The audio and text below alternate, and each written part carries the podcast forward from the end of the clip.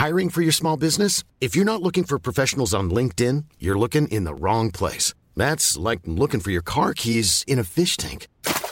LinkedIn helps you hire professionals you can't find anywhere else, even those who aren't actively searching for a new job but might be open to the perfect role. In a given month, over 70% of LinkedIn users don't even visit other leading job sites. So start looking in the right place. With LinkedIn, you can hire professionals like a professional. Post your free job on linkedin.com slash people today.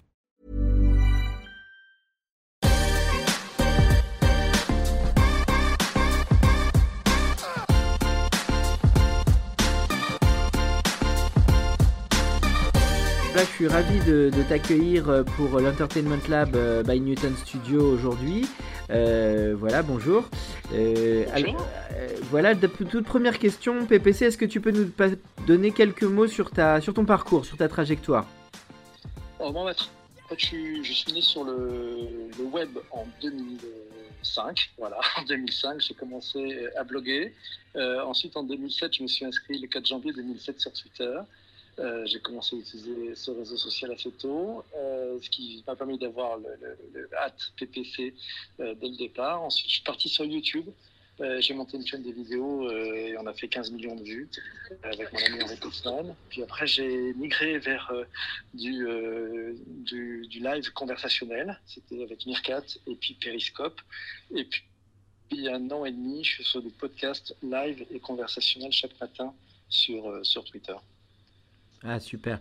Et alors, sur quelle thématique Tu peux nous parler un peu de ton activité actuelle via PPC Euh, Voilà, quelles sont les thématiques et, comment tu peux nous décrire cette activité? Alors cette activité, moi je me suis emparé d'un élément qui est très important, c'est l'inclusion numérique.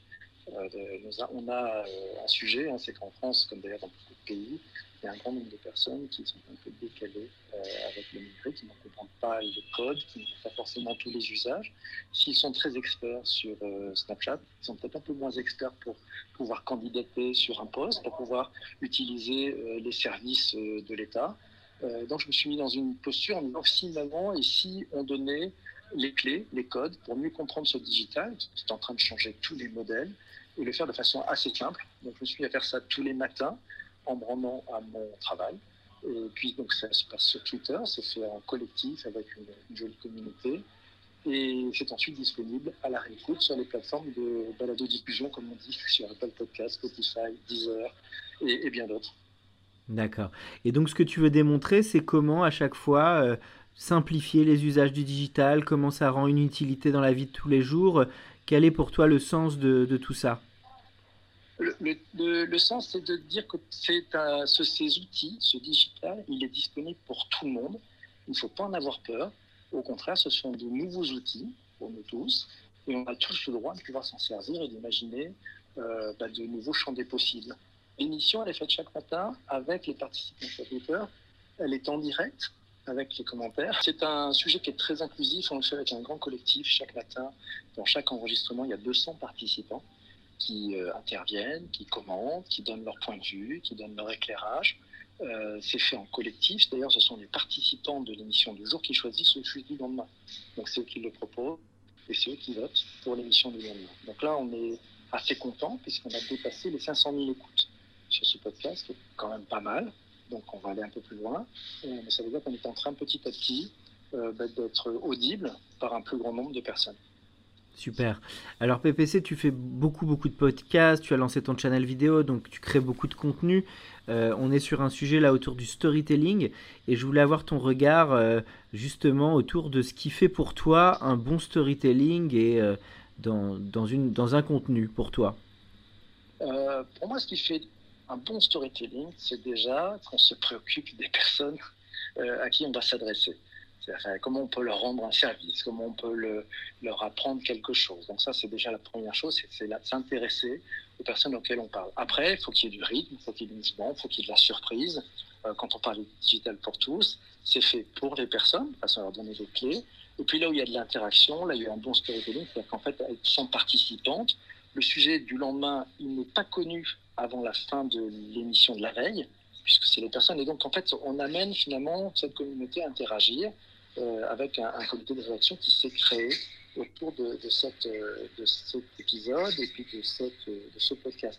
Donc un beau storytelling, je pense ça part de l'utilisateur, et puis essayer d'amener une histoire, faire en sorte que les gens aient envie d'y participer, d'y croire, de s'y accrocher, de s'y rapprocher, de donner leur point de vue, qu'ils soient intrigués, bref, qu'ils deviennent acteurs de ce contenu. Pour moi, c'est ça un bon storytelling. Ok. Et alors justement, toi, tu as touché aussi à pas mal de supports, vidéos, podcasts, channels. En termes de format et de durée, toi, tu crois en quoi aujourd'hui, suivant l'utilité de tel ou tel contenu? C'est un sujet qui peut pas mal intéresser en ce moment. Oui, alors je pense qu'il n'y a, a, pas une bonne réponse. En fait, on pourrait dire certains, euh, le premier podcast, certains podcasts, euh, ce qui dure deux heures et demie, sont super longs. Bon, en fait, je crois qu'un podcast qui dure trois minutes peut être très embêtant si la personne est très ennuyeuse, et il peut durer 2h40 et être passionnant si la personne est passionnante. Donc en fait, il n'y a pas la bonne durée. Je pense que la bonne durée, elle s'adapte en fonction de l'audience. Euh, c'est un peu comme pour les séries vidéo. Il, y a des, séries qui, durent des saisons et des saisons et on est tous accrochés parce qu'il y a peut-être un bon storytelling. Et puis il y a des, des, séries, elles font 3, 4, 5 épisodes et puis elles s'en vont. Donc il n'y a pas de bonne règle. Je pense que la, la seule vraie règle, c'est de rencontrer d'abord son public et puis après d'essayer de travailler les choses en fonction du retour qu'il fait. Donc moi, je ne serais pas en train de dire, oui, il y a le format classique. Si on connaissait, le format classique, tout le monde ferait le même. On voit qu'aujourd'hui, par exemple, dans le podcast, tout le monde se rapproche à peu près d'un 15, 20 minutes. C'est parce qu'on se dit, tiens, c'est le temps dans le métro. Mais en fait, c'est pas vrai, parce que les gens, ils vont d'abord au bureau, puis après, ils vont Donc, un bon contenu peut aussi faire 40 minutes, comme 2 mmh. minutes. Donc, il n'y a pas de bonne règle. Je pense qu'il faut tout tester, en fait. Super. Alors, on est rentré dans une ère du, brand entertainment. Euh, il y a un rapprochement un peu entre le monde du divertissement et des marques, euh, ce qui est plutôt une bonne nouvelle et une opportunité pour la création. Toi, qu'est-ce que ça t'inspire? Est-ce que ça fait écho à des projets que tu as pu mener?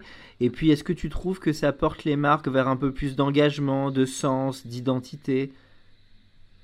Ouais, moi je crois que on rentre dans une ère où en fait euh, on attend tous une cohérence, cohérence entre les actes et les discours euh, ait plus ce grand écart en fait entre euh, des promesses et puis une réalité qui n'est pas là. Euh, moi, je vois des cas alors qui, pour moi ont du sens, qui ne sont pas forcément des, histoires de pub, bien au contraire, au contraire des gens qui sont en, en parfaite euh, symétrie entre leurs actes et, et, leur discours. Je prends par exemple quelque chose qui pour moi est assez inspirant, faire décaler. Transformation digitale des chasseurs alpins quelque chose. C'est pas une campagne de pub, non, non. Hmm. J'ai rencontré un, général, qui s'appelle Pierre-Joseph euh, Givre, et en fait, il digitalise le quotidien militaire. C'est vachement intéressant, et on s'aperçoit que les armées elles hmm. sont en avance sur tout ce qui est digitalisation opérationnelle. C'est-à-dire que l'armée a fait descendre avec le digital euh, la digitalisation jusque dans la cellule de combat. Vous savez, ceux qui sont au plus proches du combat. avant, l'information, elle était dans l'état-major. Le rôle de l'état-major, c'est d'amener les meilleurs outils, les meilleures informations aux gens qui sont plus près. Donc là, c'est une grande cohérence. C'est-à-dire que c'est une grande cohérence entre parole et acte. C'est pas on transforme euh, et on verra bien. Non, non, c'est très concret, très cohérent. Autre exemple que je trouve moi, assez, assez génial, des personnes qui sont très cohérentes avec ce qu'elles sont.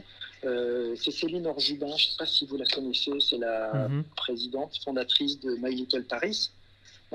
Elle a dit un truc vachement bien qui, amène, je pense, à réfléchir. C'est bon, on parle souvent du, why de Simon Sinek.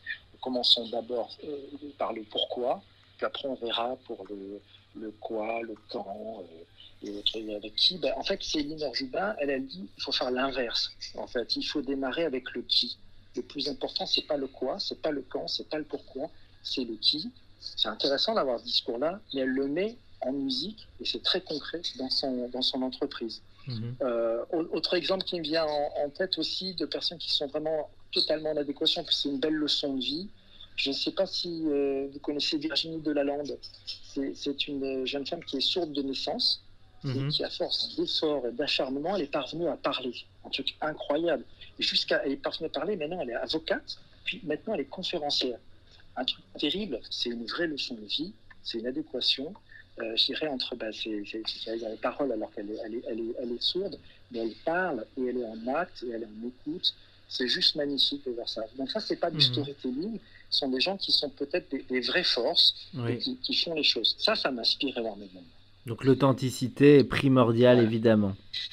engagement, sens et, identité, et ça, c'est des gens qui, qu'on toutes les cases. Parfait, c'est une très belle réponse. Une petite dernière question autour de l'influence, parce que ce qui est intéressant, PPC, c'est que tu as à la fois un discours qui est assez très accessible, qui peut toucher tout le monde, et en même temps, tu connais bien l'univers B2B. Il y a aujourd'hui des nouvelles modes sur l'influence B2B pour inspirer tout type de décideurs.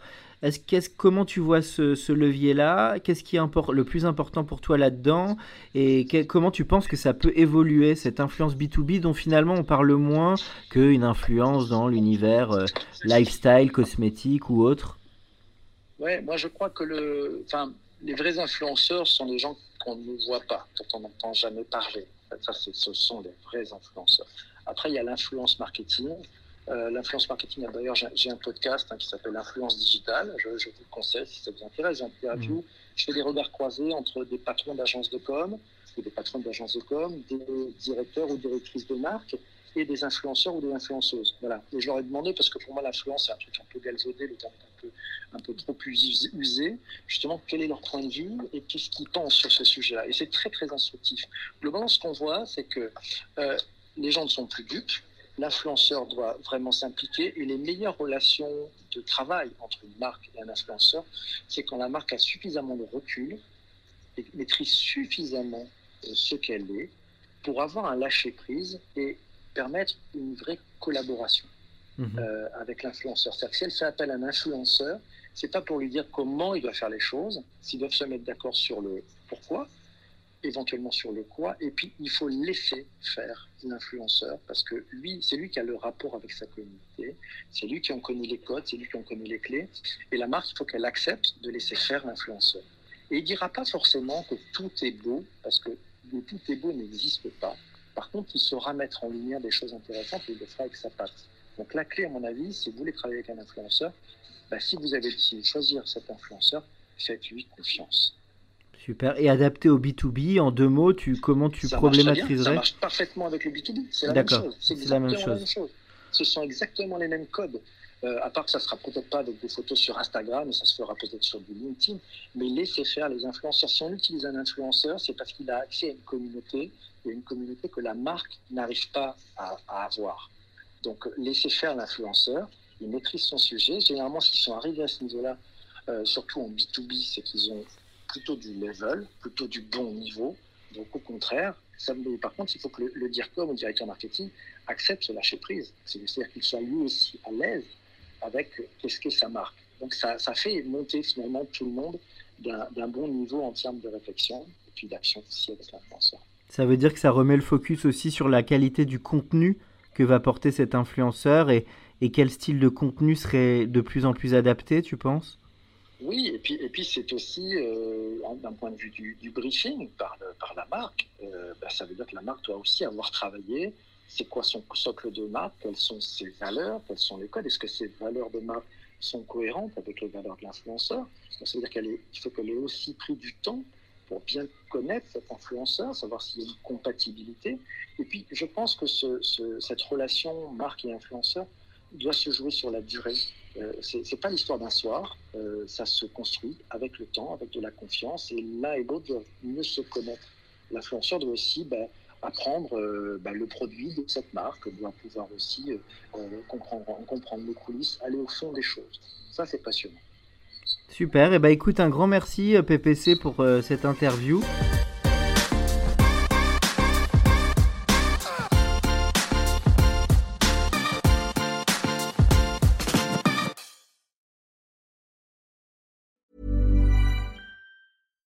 Deserves the best, and there's no better place to shop for Mother's Day than Whole Foods Market. They're your destination for unbeatable savings, from premium gifts to show-stopping flowers and irresistible desserts. Start by saving 33% with Prime on all body care and candles. Then get a 15-stem bunch of tulips for just $9.99 each with Prime. Round out Mom's menu with festive rosé, irresistible berry chantilly cake, and more special treats. Come celebrate Mother's Day at Whole Foods Market. Planning for your next trip? Elevate your travel style with Quince. Quince has all the jet setting essentials you'll want for your next getaway, like European linen, premium luggage options, buttery soft Italian leather bags, and so much more. And is all priced at 50 to 80% less than similar brands. Plus, Quince only works with factories that use safe and ethical manufacturing practices. Pack your bags with high-quality essentials you'll be wearing for vacations to come with Quince. Go to quince.com slash pack for free shipping and 365-day returns.